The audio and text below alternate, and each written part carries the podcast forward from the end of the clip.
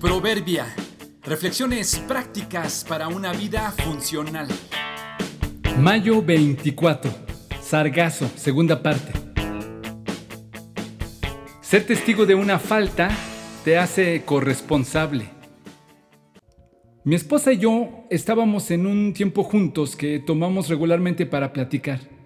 Fuimos a desayunar a un restaurante que visitamos de vez en cuando Mientras tomábamos una taza de café y esperábamos lo que habíamos ordenado, platicábamos con calma.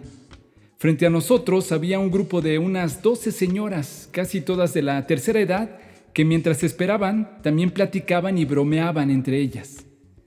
Como siempre sucede en un grupo grande, no es posible hablar con todos, así que terminas hablando con los más cercanos y en vez de una plática se vuelven muchas, dependiendo de los temas que salgan en los grupitos que se forman. En un momento de silencio entre mi esposa y yo, escuché a una mujer de la mesa contigua, sentada a un extremo, decirle en voz alta a la que supongo era la mujer más grande de edad, sentada al otro extremo. Regaña a esta mujer, al tiempo que señalaba a quien estaba a su lado, por andar diciendo mentiras y cosas que no son. La mujer mayor le contestó, si tú oíste lo que dijo, entonces hazlo tú. No sé de qué me estás hablando. Luego siguieron cada una en sus pláticas. Por la manera en que se hablaban y por las risas entre ellas era notorio que bromeaban con sus comentarios y exageraciones.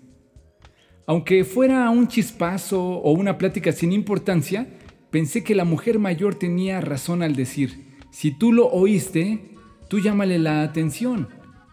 En circunstancias de mayor relevancia esto significa que si tú te enteraste si tú lo descubres, si tú eres testigo, si tú lo notaste, ya estás involucrado. Lo honesto es que des los pasos correctos para enmendar la situación. Por ejemplo, si sabes de alguien que es deshonesto, si sabes de un reporte falseado, si descubres que están mintiendo, si te diste cuenta, si los viste, ya estás involucrado. Los extremos en estos casos es correr y querer hacer justicia por cuenta propia o hacer caso omiso y fingir que no viste nada. Nadie nos ha puesto como policías de la buena moral o como guardianes del buen comportamiento. No busques ser justiciera o vengador, solo ser obligado o solidario con el bien y buscar ser corresponsables con los demás. Quizá nuestra llamada de atención sea el estímulo que necesitan para reaccionar. Hay asuntos que no solo los jefes o el gobierno deben resolver, mucho se corrige con una llamada de atención sincera hecha con bondad. Hermanos, si alguno fuere sorprendido en alguna falta, vosotros que sois espirituales, restauradle con espíritu de mansedumbre considerándote a ti mismo, no sea que tú también seas tentado.